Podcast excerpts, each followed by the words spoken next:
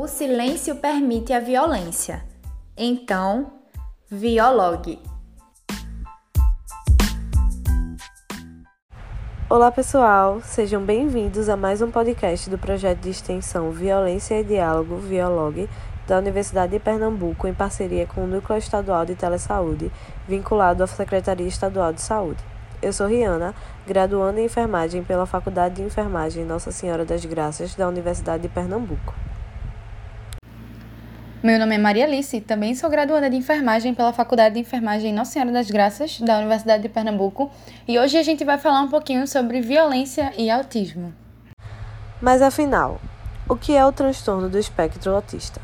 Segundo o Ministério da Saúde, o transtorno do espectro autista, também chamado de TEA, é caracterizado pela alteração das funções do neurodesenvolvimento do indivíduo, interferindo na capacidade de comunicação, linguagem, interação social e comportamento. Todos esses aspectos podem tornar a pessoa com TEA mais vulneráveis a situações de violência. O termo autismo foi criado em 1906 pelo psiquiatra Plowler, mas só foi difundido quando o psiquiatra suíço Eugene Bleuler o utilizou, em 1911, a fim de descrever a fuga da realidade para o um mundo interior observado em pacientes esquizofrênicos. 70 anos depois, em 1978, o psiquiatra Michael Hutter classifica o autismo como um distúrbio do desenvolvimento cognitivo. Em 1981, a psiquiatra Lorna Wing desenvolveu o conceito de autismo como um espectro e cunha o termo Síndrome de Asperger. Vocês sabiam que em 2007 a Organização Mundial da Saúde instituiu o dia 2 de abril como Dia Mundial da Conscientização sobre o Autismo?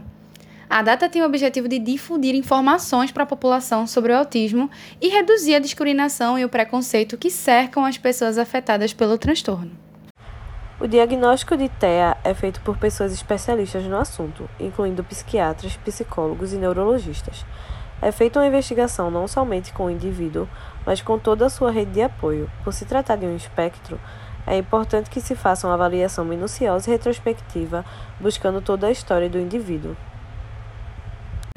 Muitas vezes o diagnóstico é prejudicado por mitos e preconceitos sociais, principalmente para meninas e mulheres, que geralmente não se encaixam nos estereótipos do TEA e tendem a ter os sintomas mais mascarados que os meninos.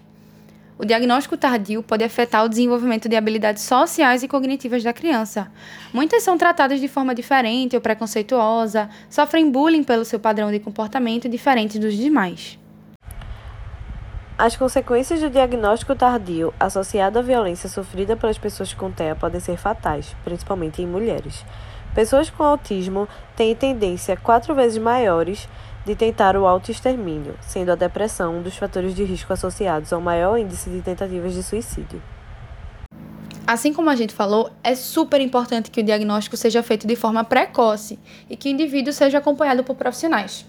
A boa notícia é: o SUS possui a rede de cuidados à pessoa com deficiência. Lá, as pessoas com TEA e sua rede de apoio podem contar com 263 centros especializados em reabilitação, que são pontos de atenção ambulatorial especializada em reabilitação, diagnóstico, tratamento, concessão, adaptação e manutenção de tecnologias de apoio. Interessante, né?